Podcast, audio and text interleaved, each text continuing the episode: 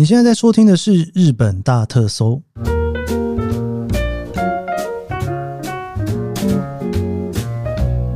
欢迎收听《日本大特搜》，我是 Kiss 研究生。今天是二零二三年令和五年的十二月八号，星期五哦。今天这期节目啊，我要跟大家来聊聊东京的建筑巡礼。坦白跟大家说，这一集我有一点点吼，被我压箱压得非常非常的久。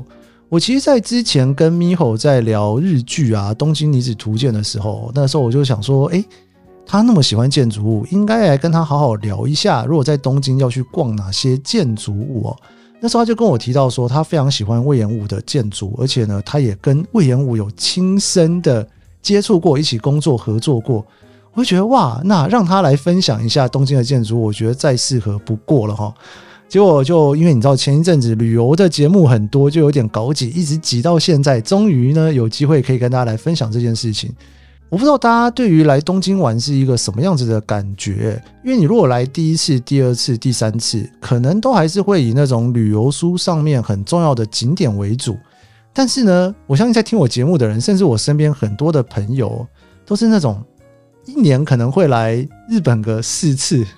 然后已经这样连续来十年了哈，来日本次数已经太多太多了，所以想要在东京去体验的东西，会有一点点介于旅游跟生活之间的哈。我觉得这个时候你好好的去看一下建筑物，应该会是一个非常棒的体验。尤其是有一些地方的那个建筑物，真的是设计得非常好，你光是看它，你就觉得好像是一个不用钱，因为你不用花钱就可以进博物馆看美术品的一种感觉，对不对？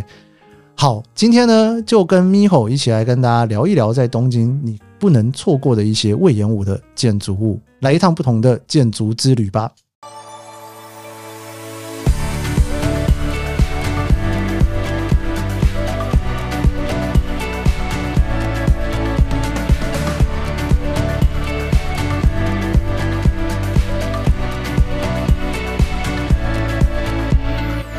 我们今天呢要来聊建筑，我们欢迎日剧社社长，哎，这是合理的吗？欢迎日剧社社长 Miho 来聊建筑。嗨，大家好，我是 Miho。哇，社长，哎，社长除了日剧也懂建筑。我没有懂，我只是喜欢，喜欢对不对？对。哎，我跟你讲，在东京看建筑物真的是一大享受。没错，走到外面就是美术馆、博物馆的感觉。真的是哎、嗯，我记得我印象最深刻，第一次看建筑是我十几年前那时候当导游的时候，嗯、我带过一团建筑团。哇哦！当然就是我我讲不出什么东西来了，但是就是呃，那是一个建筑的老师，嗯，然后他带着他自己招了一团都在聊建筑的，嗯嗯嗯，嗯，所以说呢。就是想要看东京建筑，你就跟他那一团，嗯，然后我全程要帮他做翻译什么的，嗯，对，然后我们就这样从表参道一路这样讲下去，然后还有一本讲义这样子，对，我才发现哈，表参道旁边那些名牌店，每一栋都可以讲很久，每一栋都是超知名的建筑师对。作品，对，我就觉得哇，平常走马看花也真是太瞧不起他们了，银座也是，对，就是、嗯、对我们那时候也是去银座，然后表参道就这两条街、嗯，然后。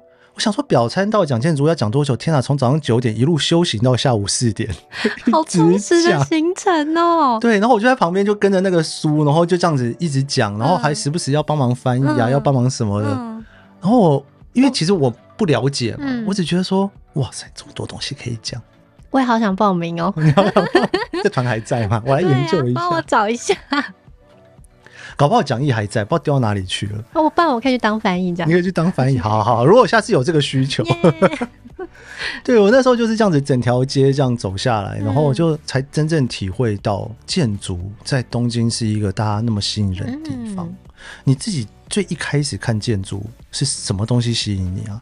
我觉得一开始看建筑是因为去那个维热山丘，也在表参道那边。哦，嗯，对。然后那时候很想家，想说到底能哪里可以吃到台湾料理。其实那时候十年前跟现在比，哦，差没什么选择啊。尤其胡须张关了之后，我好难过。我也是，你知道，我特地跑去那个石川县吃胡须张，因为他现在唯一的店就在。石川县，我觉得回台北不会比去石川县难，你有点夸张了，是真的蛮夸张的。你干嘛不回台北就算了？那时候没有回台湾计划啊。他说啊，我放暑假，不然去一下金泽附近好。你知道那个胡须章？我认识他的时候，他在六本木有一家，在六本木之丘底下。嗯嗯，他说超常去吃，然后我就觉得就是就要去六本木。他说你去六本木干嘛？我去吃胡须章。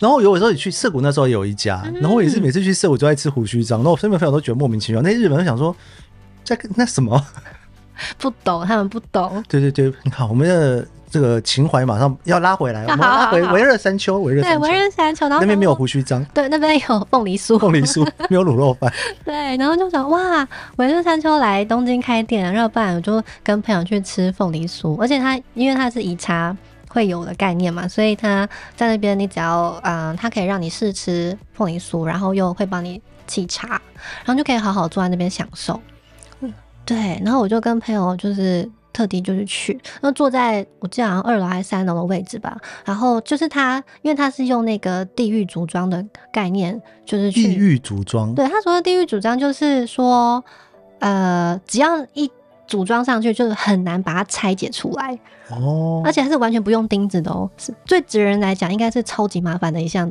技术。那不是炫技吗？我不知道，但是我觉得很厉害。可是那时候我还没有那么懂这些。那个建筑的事情，那我只是觉得说，哇，就是它每一个格子状的那个木头交叉出来的，然后刚好就反射让阳光就是照进来、洒进来的那种感觉，是反而更温和，不会像就是你一片窗就这样啪，然后就洒进来那个阳光是其实是很刺眼的，这是完全不同的。然后你就在那边又可以喝到自己家乡味的东西，然后觉得哇。这个很柔和的氛围，然后我吃的就是令人想念的食物。我突然觉得说，就是这个建筑里面会原来会让我有这种幸福的感觉，对，就是相辅相成的。然后我才开始注意到，就是隈研吾这个人。哇！我刚刚听了那一段之后，就是忽然脑中已经浮现那个情景，实在大家都跟我一样。那个 Miko 讲完那一瞬间，我想说，嗯。要轮到我接话了吗？我还在那个画面里面。嗯，真的耶，因为你知道，我讲一个真的是有点小岔题。嗯，就是呢，像有的时候去按摩，嗯，按摩的店不是就是你进去里面就昏昏暗暗的，然后这边帮你按按按的，对不对？然后就有一次就是电通。那个电通他也是很爱按摩，他就跟我讲说，你一定要去试过饭店里面的 SPA，那个感觉不一样。我想说饭店的 SPA 不就是按摩吗？就是有必要花那么多的钱吗？然后我就在他半骗半哄之下，我有一次就去了，那时候好像去巴厘岛。嗯，哇，那个整个氛围，就是旁边的那种在那种茅草屋里面啊，然后就是精油啊什么的，然后鸟叫声那一整套下来，嗯，哦。明明就只是就是在你身上压东西，但是好像就是不太一样。你的五感都被放大。对，我以前没想过这件事情，我都觉得我后来真的是年纪大了才发现，嗯，女生也是蛮厉害的，就很早发生这件事情。我真的是那种很笨的，从来没有发现过，我就觉得说啊，不就压下去都一样，就吃起来都一样，何必要在装潢很好的地方吃呢？对，所以你刚刚讲的时候，我就觉得嗯，那个凤梨酥应该吃起来更好吃。没错，我后来还又跑去吃一次。所以那个建筑物你就开始认真研究了？也没有认真研究，就只是因为刚好工作嘛，所以我可以呃怎么讲，就到处有机会去采访，说我有感兴趣的店家或是博物馆、美术馆，然后因为这样就是慢慢累积下来，我就发现哎，呃，就开始非常欣赏就是库马桑和隈研吾这个建筑师，对，然后一直到。嗯，两年前吧，在疫情之中，然后因为透过贵人维中哥张维中的引荐，然后就有机会采访他一整天。结果其实，而且其实见到他两天的机会。哦，对，哇，那你是一个小迷妹的心情跟在他旁边？我就是迷妹啊，我就是很紧张。那时候，呃，维中哥来就是问我说：“有这个机会，你要不要接？”这样。我就在心里非常忐忑，不安说我真的可以吗？我有人说，那我要付钱吗？想说，哎、欸，到底是谁付谁钱？没有，我刚刚钱的，哇，我真的好紧张，我真的睡不着觉。然后后来好不容易睡着，就还梦中还出现隈研吾，然后就每天下班之后就疯狂在准备功课，因为我就真的不是科班出身，然后所以我觉得如果我采访他，他讲一些专有名词我听不懂怎么办？哇！对，然后就是每天都在看 YouTube，然后其实但其实他的著作，我每一本我几乎都有收藏，中文版跟日文版，所以就对他算是有一定的了解。对，然后后来就准备好之后，就是见到他本人，然后但是没想到我们第一个行程就是跟他吃饭，在他的建筑物里面吃吗？对。他他的事务所的一楼是一家怀石料理店，哦，然后那个也是他设计的。他就是跟我们跟我跟摄影摄影师台湾女摄影师，我们三个就一起吃饭。我就先把那个台湾的伴手礼递给他，然后再给他一封那个粉丝写的信。我就说，嗯，我真的就是仰慕你很久，然后不知道以后还有没有见面的机会，所以今天想要先就是递给你这样。哇塞！然后我就把我那个惟仁山丘的那段经验也有写在里面。对，哇！隈研吾他的第一句话是什么？他就说：“哇，你鸡蛙。啊 ”对，当然当然，他就说：“哎、欸，其实我没有想过，就是跟媒体这样子一整天采访，没想到第一个行程是吃饭。”哦，他说还是你说？他说，他说，对，可不是不是他安排的吗？是你安排的？啊、是那个呃。台湾那边的媒体《明日之法》安排的，OK，对，可是我觉得这样也还不错，因为先吃先吃饭，先呃了解彼此一下，会比较没有那么紧张。OK，对，没有他没有紧张，只有你在紧张啊。对，对全场可能就只有我在紧张。哇，啊、很特别的经验。嗯，你觉得魏延武的建筑最特别的是什么？就是你会看到就觉得啊，这就是魏延武，或者是说你看到你就觉得说，嗯，这就是我喜欢的东西。我觉得就是一开始可能大家最普遍对他印象就是木头嘛，对不对？但是其实他他使用的很多材料不止木，他也去研究石头、玻璃什么，只要是任何东西可以就是有可能性、有挑战性的，他都会一直去。尝试，嗯，对，只是说大家可能对他印象比较深，就可能是那个太宰府的星巴克哦，对对之类的，那光影很漂亮，对，或者中目黑的星巴克也是他设计的，对，他是不是有出资日本的星巴克？其实他本人喜欢喝也说不定，因为他事务所旁边就是一家星巴克，然后他去星巴克都不点咖啡，都在喝那个冰沙，我不知道，那还蛮可爱的。你下次近距离观察一下，是他都在喝冰沙。哦对，我会觉得它的建筑的特色在于说，它不是说要做一个很显目，让大家觉得哇，好，这个建筑看起来好厉害，而是说它背后可以，它是呈现，嗯，因为大家都说它的建筑比较倾向复建筑嘛，就它其实概念比较像是说，他不喜欢那种钢筋水泥的原因，是因为钢筋水泥就让人家觉得很坚固哦，我不用害怕担心可能地震来或怎么样，哦、但其实他会比较希望说。其实建筑是跟人一样是有生命的期限的，它会慢慢的腐蚀，慢慢的腐坏。可是当你可以一直一直的重去重建、重造它，所以所以木头是一个非常方便的道具选择。也是，那木头砍一棵少一棵。我忽然太现实。OK，好的，好的。它其实最近有很多像是所谓的木头，不见得是去特别砍的。它还有就是因为被海水冲刷的流木，它最近也蛮常利用这些就是已经被丢弃的材料，然后把它做成啊建筑里面的一些装饰啊之类的。嗯，哇。在东京，嗯，你觉得大家如果想要在东京好好的去享受一下隈研吾的建筑，嗯，你有没有推荐几个就是大家可以去走走看的？我觉得离大家可能最近，也可能其实经过它，但没注意过，不知道它是隈研吾建筑的。该，哦，不会羽田机场吧？不是，就是 那个在雷门正对面的。哦，对，拍中建四通的那一，没错，那是隈研吾的建筑啊，没错。哇哦，我知道那个是蛮新的，蛮新的，不是个旧的建筑，还不到十，欸，应该有十年左右了，对。对，因为以前你是没有办法拍重建四通的，对。你会觉得可能要拍空拍机才行，但是现在就是你可以上去直接就可以拍到整片重建四通，而且是免那个免费的，可以上去展望台，谁都可以进去，就是把重建四通拍的好像很壮观的那种感觉，对对，对，夜景也很美，很漂亮，对，对，然后每个人都会拍出一模一样的照片来，就这样有拍到才懂来来此一游的感觉，有的感觉，对，哇，那栋隈研吾盖，你觉得那栋的特色是什么？那栋的特色是说，因为周遭其实高楼大厦相对之下，因为是下町地区，没有那么的多，然后他也不想要刻意做一个就是很耸立，然后可能那种好几十层楼的，嗯、所以他就也去，嗯、呃，他会去顾虑到说周遭的。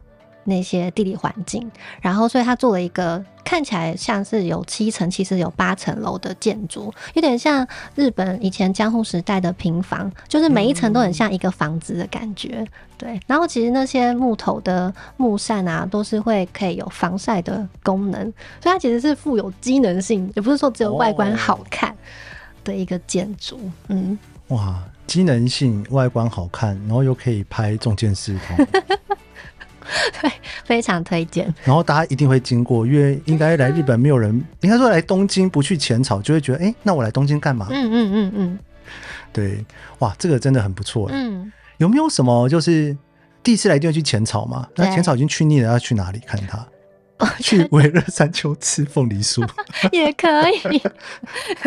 我觉得我自己还蛮喜欢的是那个日本桥那边。对，因为日本桥那边就有两，少说有两座以上是它的建筑，你刚好正对面，你可以这边看完，然后去看隔壁对面那一间。那其实大家应该知道三月百货哦，对对，大家三越百货如果是他盖的，我会吓死。他几岁？三月百货已经快呃，因为其实因为那个祝融跟呃正在关系，所以其实是有重新改建过后了。目前这栋本馆还没有满。一百年，可是已经是国家指定的文化财了。嗯、那其实不是外观它用的啊，是里面的内装。我不知道你有没有走进去看过？哦？有，最近就是一整片已经很亮，白色的。对对，整片白色很亮，很像很多个树冠，然后集结在一起，那是他设计的。哇，对。哦，我那时候没想过，我只觉得现在里面弄得好奇花哦，整片很亮，就是一个一进去，就是因为外面很热。对，通常你进到百货公司的时候，你那一瞬间你会觉得说，就是哎、欸，到了一个很暗的地方，嗯嗯，眼睛可能要稍微调试一下之类。通常老旧比呃，比如老旧，就是比较有名名声的百货公司，他们通常就是大理石啊，对对对，然后或是比较昭和的那种。怎么讲颜色啊？对，暗暗黄黄的啊。可是他就把它弄成一个很辉煌的白色森林的感觉。对，然后其实我觉得这栋特别想要推荐，是因为它跟三月一直都有一个很很大的一个渊源。哦，你说他本人跟三月？对，因为他的爸爸其实是在他四十五，爸爸四十五岁的时候魏延武才出生，然后爸爸其实是明治时期出生的人。哦，对，然后他的爸爸在很小的时候，就是父母就已经去世了。那他就是住在亲戚家的时候，就是住在日本桥一带，所以对爸爸而言，就是三月百货是一个他很常进出的地方。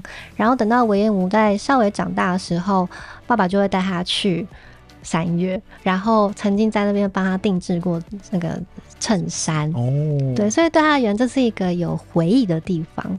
那我会觉得这种东西很像冥冥之中就注定的感觉，真的耶！就是长大之后就说你你最想要帮谁做什么东西？我说三月好了，因为我的 CBLO 在那边做的，好励志的故事哦！我人生中的第一件 CBLO，那我觉得哇，就是他一定应该也是凑刚好，就是那边人委托他这样子。但是我觉得日本人。很重视这种地缘关系，嗯，就是可能在台湾比较难想象这件事情，但在日本，就是你通常都会听到说，比方说，呃，他是石川县出生的，嗯、然后石川县要盖一个什么特别的东西的时候，就会去找现在很有名，可是你可能你现在搬来东京五十年了，啊，三十年了，然后说你有没有机会可以回故乡帮我们做一栋什么？对，然后只是因为他刚好住在日本桥，家里特别有钱，所以。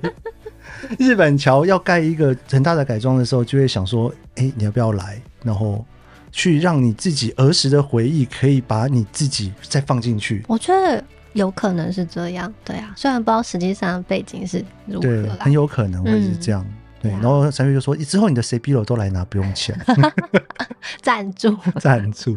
对啊，对。你说另外一户，嗯、呃，另外一个在那个日本桥附近，哦，就在对面，对，在 Koledo 嗯，然后也是也是购物商城嘛。对啊，Koledo 全部都是很新的地方。嗯嗯嗯。然后它的一楼，我忘记是一二 Koledo 一二三的其中一栋的一楼，就是毛奶社哦，应该大家如果很爱吃那个喝日本的高汤，喜欢买汤包的话，应该都知道这个品牌，来自于九州福冈。对，毛奶社，对，他在东京车站里面也有店铺，他就是都是卖那种夹夹链袋式的那个高汤，当然还有实体可以吃饭的餐厅这样子。毛是那个茅草的毛，对，然后奶是奶奶牛奶的奶，去掉女字旁，有容乃大的奶，然后舍就是旅社的旅社的社，对对，毛奶社那一栋建筑物是他盖的，那一栋那不那不是说那一栋，应该说那一层那个。店面的空间是他设计的，对。然后走进去，你觉得就是哇的那种感觉，因为你抬头你会看到数不清的，就是制作酱油用的大木桶，天花板上哦，你可以想象吗？哇！所以就是如果说它是个老店，你可以想象，新店就是很刻意的了。我就其实他为了，为了为了要就是设计这个。建筑，他有特别跑去那个他们毛奶舍的九州的工厂参观，然后实际看职员就是工作的状态，然后就发现哇，因为他们其实毛奶舍他现在做的那么成功，但其实他一开始也是小小的酱油厂起家的，嗯，所以也是有回归初心的感觉。他就把这个运用到空间上，然后就是找来了很多个杉木，然后把它做的一个一个的大的木桶。欸像这样子喝高汤不是喝高汤，爱高汤的地方，嗯，你看到那么漂亮，你又不能把它打开来喝，还有适合的啦，哦，可以适合是不是？现在有没有提？因为疫情关系有没有提供，我不确定。对，但是我自以前去采访的时候，是我在当场有喝，我也成为了粉丝。就是以后高汤，我再也不买那种白兰氏鸡精现成的，我就会买它一袋一袋的包高汤，是真的还蛮好喝的。对啊，机场也有。哎、欸，你是不是只要走进魏延武的建筑物里面，里面不管卖什么，你都会被他圈粉？被你发现了，容易，超级容易的。因为那个气氛很好，你那个整个就像你刚刚讲的，你整个感觉就出来了嘛，嗯、对不对？我觉得是我必须要先了解他背后的故事啦。我觉得哇，有吸引到我，我就会想要买。对，但是因为 Miho 你太。应该怎么讲呢？因为你工作就会去了解人家背后的故事，啊，然后你本身又是对人家背后故事很好奇的，对啊，所以其实日本又是一个什么都要讲背后故事的地方，真的是一个完美搭配。然后就不知不觉就哇买了好多东西。对，日本人真的很爱讲幕后故事，嗯，我觉得就是要 touch 到你的心，你才会一怎么讲会当他的。repeater 吗？嗯、对，不会说我只是冲动购物这样子。嗯，冲动购物完了之后，还是要跟他有一种连结在这里面。嗯、对啊，哇，其实如果说去，你看，今天 Miho 跟我们讲了四个，一个是呢，他的启发他的维热山丘。嗯，如果你在东京很想吃台湾的凤梨酥的话。然后去浅草又可以去对面的文化观光中心，对，然后去日本桥可以看三月百货跟对面的毛奶舍，对，就是感受一下这些，这应该算是一个有点小小的穴场，就有点像是那个血场，嗯，就是。Miho 推荐？小小小的。小小的建筑巡礼，对，因为那种很大的建筑可能大家都听多了，就像刚刚讲的，像中目黑的对。魏延武啦，那就人很多，对，人很多，然后在这里面你可能没有时间好好静静的观赏魏延武，嗯，对，你只能点一杯冰沙喝，但是在这就不太一样，嗯，对。好的，我觉得这个建筑巡礼非常有趣哎。我觉得最后你能不能再跟我们稍微讲一下，就是说，嗯，如果你在看魏延武的建筑的时候，你觉得有没有什么特别的点，你一定要去观观察它的？我觉得除了材它使用的材料之外，也可以注意到光影的变化。光影的变化，对，因为其实。在每一个不同的时间段，你早上去跟晚上傍晚再来的时候，它那个落在地上的影子啊，或是投射投射进来的光线呀，是完全不同的感受。对，那会觉得我好像去了两个不一样的地方。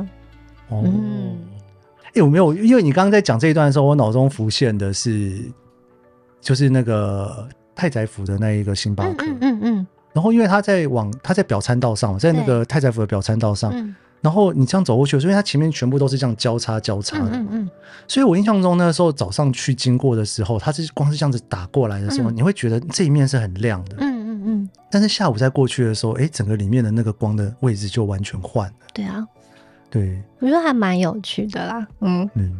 这种小小的设计会，我觉得先不管说那个打光到底实用性怎样，嗯，嗯，但是其实，在你的日常生活当中，可以一直对于空间有一点小小的变化，其实是蛮好的。